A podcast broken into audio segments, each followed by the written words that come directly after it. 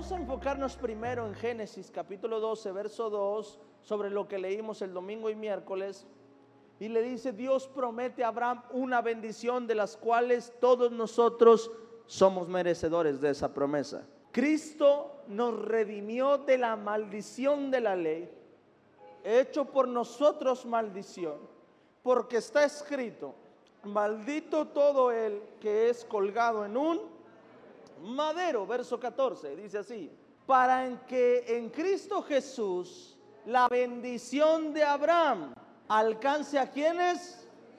A los gentiles. ¿Y quiénes son los gentiles? A fin de que por la fe recibiésemos la promesa de qué? Del Espíritu Santo. Y Génesis 3, 13 y 14 nos explica la bendición que Dios le había prometido a Abraham. Para que por medio de Cristo recibamos la bendición de Abraham, que es dos cosas. Número uno, hacernos libres de toda maldición darnos libertad.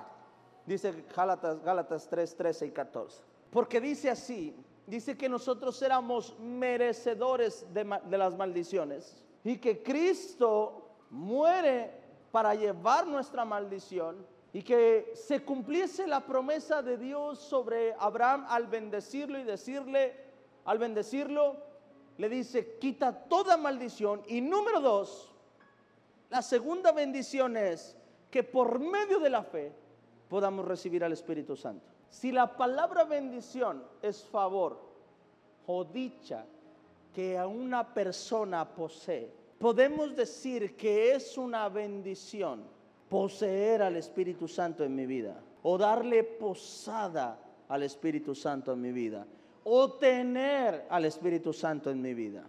Esa es una gracia esa es una bendición que en el tiempo antiguo nadie tenía, solo ciertos, solo algunos. Solo quiero que entiendas que cuando Dios estaba hablando a Adán sobre la bendición, no solo hablaba de riquezas y propiedades, sino hablaba de cosas físicas y espirituales. Entonces hay cosas que solo Dios puede poner sobre ti y que Dios está esperando que seas bendecido. Porque si bendición solo fuera dinero, entonces una persona que se dedica a cosas ilícitas allá afuera y tiene dinero también sería bendecido. Y sería bendecido por Dios. Si solamente fuera eso.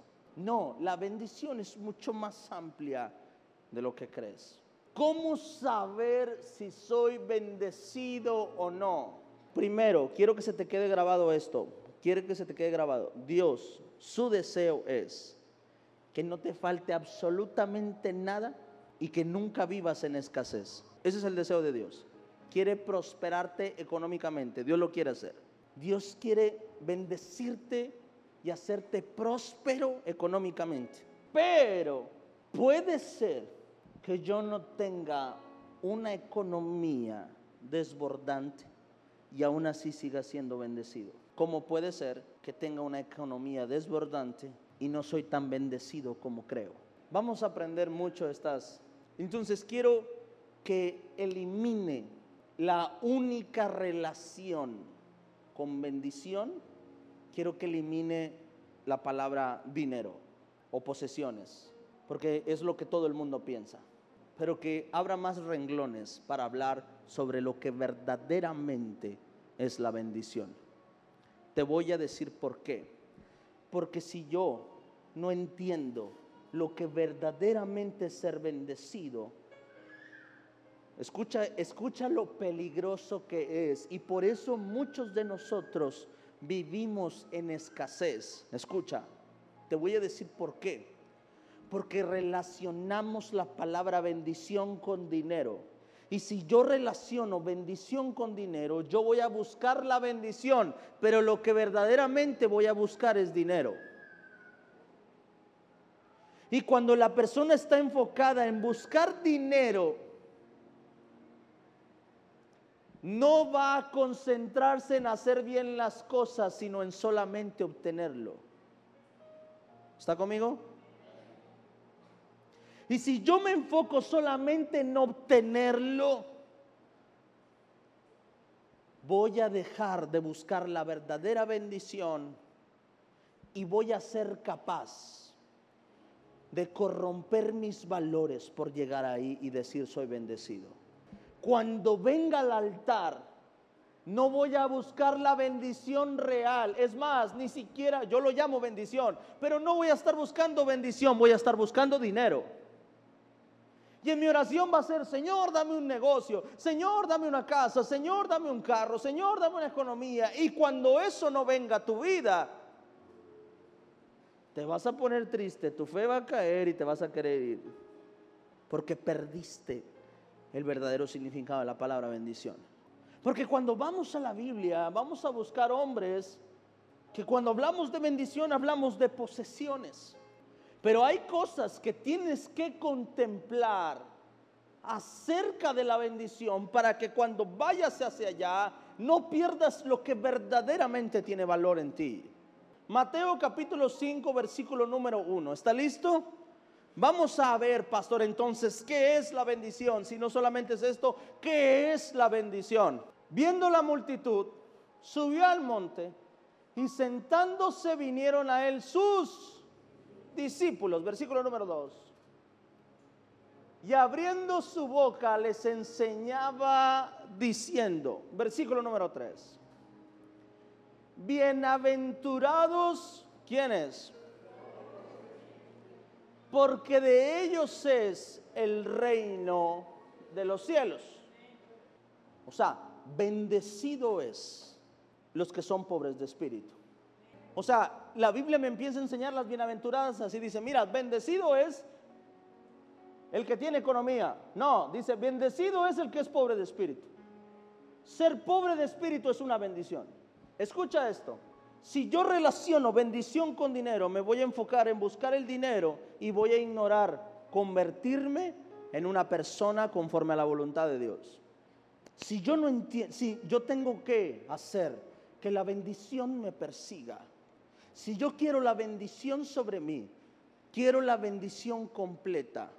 Porque de qué me serviría tener economía y no servir como persona. El problema de la gente es que no le importa cómo es como persona, solamente quiere tener. Pero hay personas a las que no les puedes dar mil pesos, no les des un iPhone, no les des un carro, no les des algo, porque les haces un mal porque no son bendecidos, porque quizás poseen, pero no son bendecidos. Y tú debes buscar la bendición que Dios quiere darte, una bendición completa. ¿Estás conmigo? Empecé diciendo, no digo que Dios no quiere darte eso, Dios te lo quiere dar, pero hay otras cosas más que Dios quiere acompañar con tu verdadera bendición. ¿Y qué significa, pastor, ser pobres de espíritu? La palabra pobres de espíritu o las palabras pobres de espíritu significa que es una persona humilde y enseñable. En una traducción 2023 por el pastor Adrián Aguirre diría así, bendecidos todos aquellos los humildes los que se dejan enseñar, los que cuando ganan no empiezan a poner memes y esas cosas, soberbios, altivos.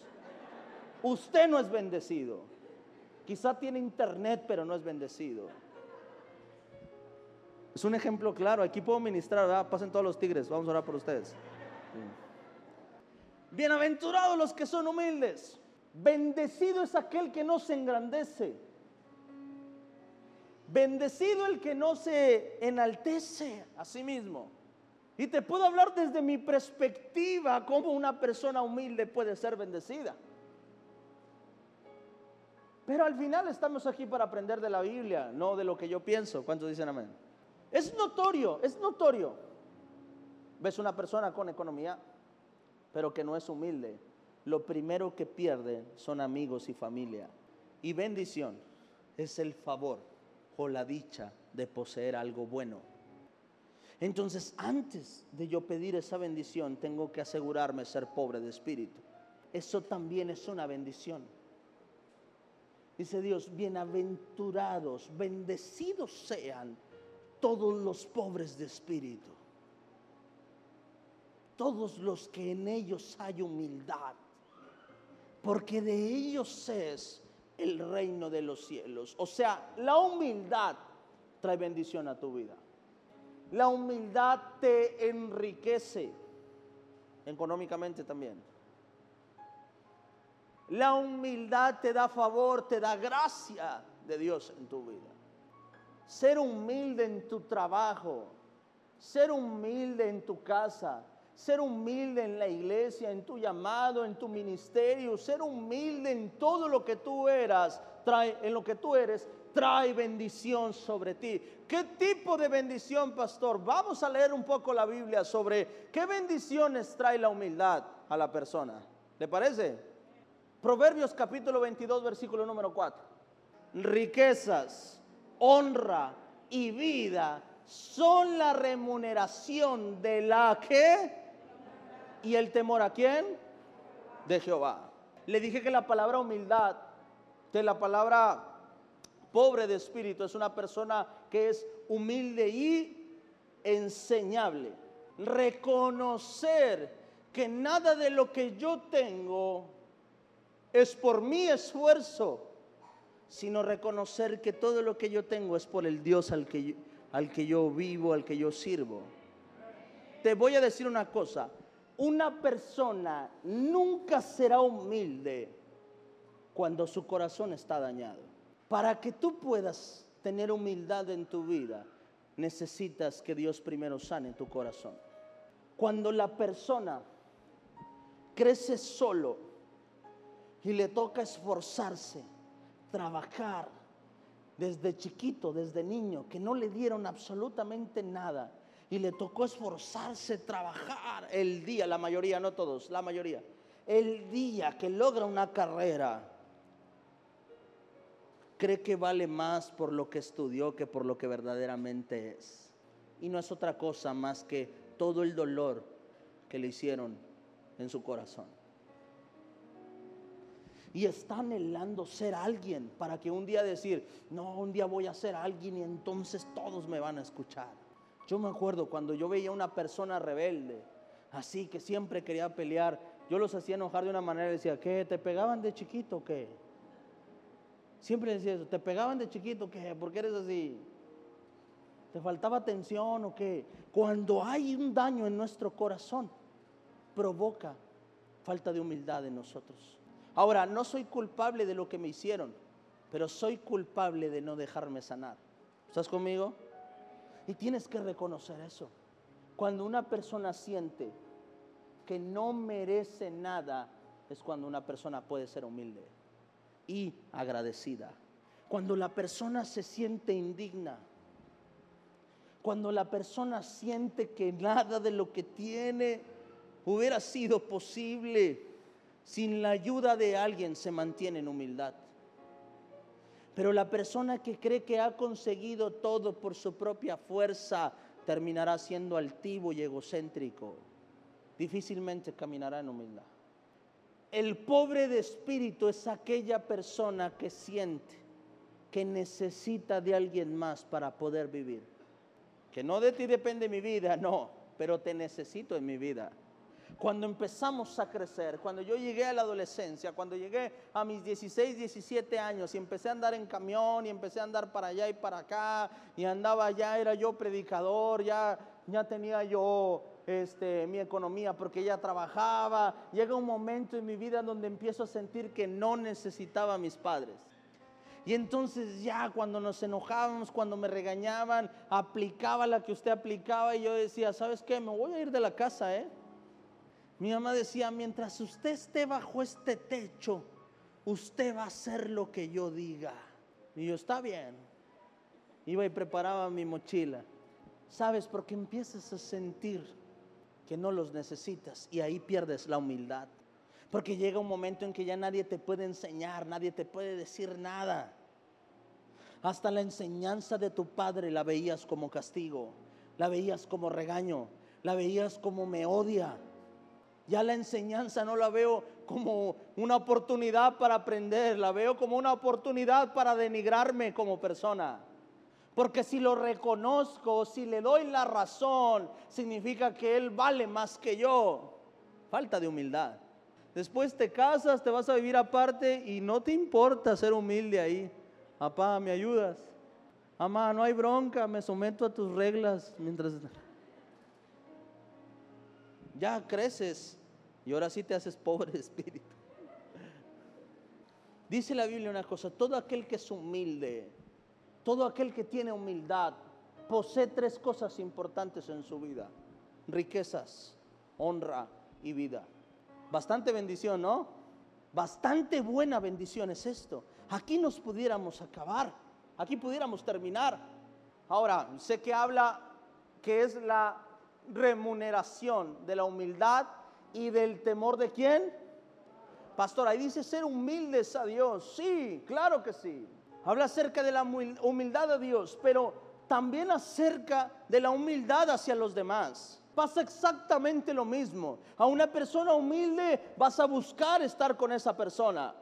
Una persona que es altiva, que es soberbia, vas a renunciar a sentarte a la mesa con esta persona. Con una persona humilde tú compartes tus riquezas.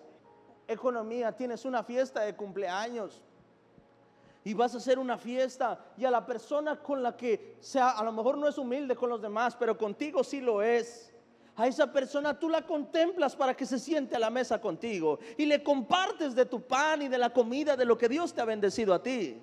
Una persona que renuncia a eso comerá solo, se sentará solo. Bendiciones, no solamente riquezas, también honra, también ser, convertirte en una persona digna de honra. La bendición es más que riquezas. Cuando camino en humildad, provoco que la gente me quiera honrar.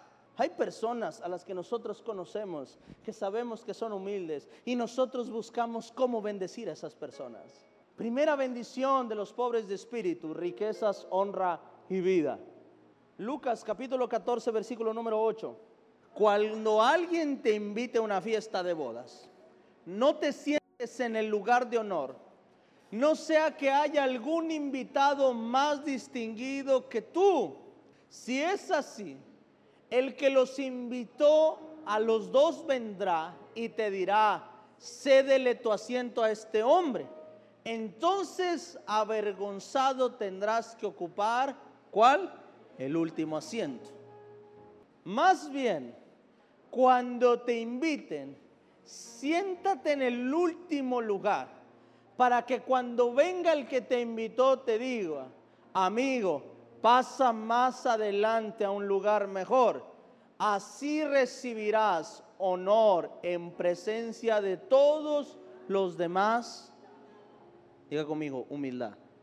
Todos sentimos que merecemos lo mejor de este mundo. Todos sentimos que merecemos lo mejor de este mundo. Pero una cosa es lo que siente y otra cosa es lo que verdaderamente debes recibir. Una persona humilde siempre será honrada, pero una persona altiva siempre será avergonzada. Porque si tú tomas un lugar que no te pertenece, ah, qué osote que vas a pasar. Cuando el amigo le diga, hey, te quitas de ahí por favor para que se siente este. Porque en la vida sí es. El que cree que no necesita de nadie se quedará solo. Pero el que cree que necesita de los demás vivirá rodeado de personas que lo van a honrar y que van a disfrutar la vida con Él. Dice el Señor una cosa, es algo que Dios promete hacer, ¿eh? Y lo vemos en la Biblia varias veces diciendo que al que se humilla Dios lo exalta. Y que al que se exalta Dios lo humilla. Que el que quiera ser el primero será el último. Y que el que quiera ser el último será el primero. Eso lo enseña la Biblia. ¿Sabes? Ser bendecido es señal de que aprendí a ser una persona humilde. Y ya empiezas a extender tu definición de palabra bendición, ¿verdad? Bendición no es solamente tener riquezas, bendición también es caminar en honra. Dice el Señor algo, bendecidos son los pobres de espíritu. Bendecidos los que son humildes. ¿Sabes por qué? Porque el humilde será exaltado en todo momento. Y el altivo, te voy a decir una cosa, el altivo siempre será buscado para humillarlo, para bajarlo de su nube. Al altivo obtiene algo y la gente no se agrada. La gente critica y juzga porque no compartes la vida con esa persona. Cuando una persona es humilde y camina en bendición, te gozas de la bendición de esa persona. ¿Por qué? Porque caminas con honra y vida con una persona humilde. Número 3. ¿Qué más trae la humildad? Mateo capítulo 11, versículo número 29. Carguen con mi yugo y aprendan de mí, pues yo soy apacible y humilde de corazón. Encontrarán descanso para su alma. La humildad nos lleva a parecernos a Jesús. Jesús fue el mayor ejemplo de la humildad. Jesús dijo, lo que yo hago no lo hago por mi propia cuenta, la hago porque mi Padre me envía. Jesús dijo, yo no hago lo que quiero, yo soy enseñable a mi Padre. ¿Qué es pobres de espíritu? Humildad y qué? Y ser enseñable. Humildad es reconocer, vivir para los demás. Eso es humildad. Humildad no me lleva a vivir como yo quiero, sino a vivir para mí y para los demás también. Mi humildad me lleva a no decir cosas que pueden herir a las personas con las que convivo. Mi humildad me lleva a veces callar cuando tengo que callarme. La humildad me lleva a veces callarme cuando me tengo que callar. Necesitas humildad. No todas las peleas tienes que ganarlas a veces te tienes que quedar callada. Porque vas a ganar la batalla tú, pero vas a hacer perder un espíritu de amor y de paz en amistades o familias. ¿Está conmigo? Hay gente que dice, no, mira, yo soy así, yo no tengo filtro, yo lo que tengo que decir lo digo así. No, no, no, hermano, eso es falta de humildad. Póngase filtro, porque yo tengo que cuidar lo que digo porque yo puedo herir personas. No se trata de yo soltarlo y decir, descansé. Se trata de que yo lo que yo diga, crea relaciones, haga relaciones, construya familias. Humildad es decir, hoy, hoy quiero que ganes tú. Hoy mi amor, hoy ganas tú. Pero la falta de humildad nos lleva a perder matrimonios, porque no quiero ser yo el que pierda. La humildad construye familias, amistades, relaciones de trabajo, relaciones de ministerio. Estás haciendo algo mal, alguien te regaña porque lo hiciste mal. Sabes que estás mal, pero la falta de humildad te lleva a rebelarte en contra de tu autoridad. Falta humildad. En tu trabajo y donde quieras. Con tu papá o con tu mamá, donde quieras. En la iglesia, donde quieras. Ser humilde es una bendición. Porque ser humilde me lleva a poseer riquezas, honra y vida. Por eso es una bendición. Por eso dice, bien bendecidos, dice Mateo 5 en la bienaventuranza, dice, doblemente bendecido, bienaventurado en exceso, bendecido en exceso. Eso significa la palabra bienaventurado, bendecido en exceso. Bendecido en exceso todos aquellos que aprendieron a ser humildes. ¿Quieres ver una persona bendecida de verdad? No es una persona que tiene dinero. Una persona bendecida de verdad es una persona que aprendió a ser pobre de espíritu. Porque el que aprendió a ser pobre de espíritu lo encamina en riquezas, honra y vida. Honra, sobre todo honra. Honra es una bendición. La honra te va a llevar a sentarte a lugares donde nunca pensaste que te podías sentar. Porque la honra no es otra cosa más que que una persona comparta sus riquezas y su favor contigo. La honra nos va a llevar a donde nunca imaginamos. Nos va a sentar donde nunca creímos. Nos va a abrir caminos que no merecíamos. Y último, y con esto termino. Santiago capítulo 4, versículo número 6. Pero Él da mayor gracia. Por esto dice, Dios resiste a los soberbios y da gracia a quienes. La humildad te da gracia y te da la gracia de Dios. O sea, que bendición también es tener gracia. Yo tengo una predicación acerca de la gracia, lo que significa caminar por gracia y por misericordia. Búsquela en Spotify o en YouTube para que pueda entender sobre la gracia. La humildad pone favor, no solamente de Dios, sino favor de los hombres en ti. Que cuando una persona diga a quién, a quién, a quién, a quién, a quién, te mire y vea en tu rostro algo diferente en los demás y diga, en este lo voy a hacer. Que cuando te vea, vea una... Hay, hay personas que les pasan buenas cosas todo el tiempo. Hay personas que les pasan buenas cosas todo el tiempo. Y es una gracia de Dios sobre esas personas. Esto lo provoca la humildad. Hay personas que cuando las ves dices, no sé, y les pasan cosas buenas, la gente se despoja en ellos. La gente les da trabajo, la gente los bendice. A donde quiera que van, son levantados, son enaltecidos, no por ellos mismos, sino por las personas que les dan honra. Y Dios, Dios dice una cosa, y esto también es una bendición. Esto también es una bendición, tener la gracia, el favor para con Dios y para con los hombres es una bendición. Hay personas que nomás por su gracia se casaron, porque muy bonitos no eran.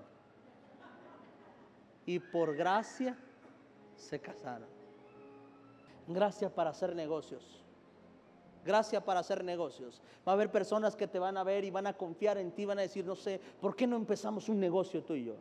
Pero es que no tengo capital. No te preocupes, yo te pongo el capital. Siento hacer negocio contigo. Gracia en tu entrevista de trabajo. Van a haber cinco, seis, llegas tú y vas a decir, no sé qué tiene esta persona, que no sé qué, pero contrátame a esta persona. Gracia de Dios sobre tu vida. Humildad pobreza de espíritu, humildad en Dios, temor a Dios, va a poner gracia sobre ti. Te van a ver y te van a elegir.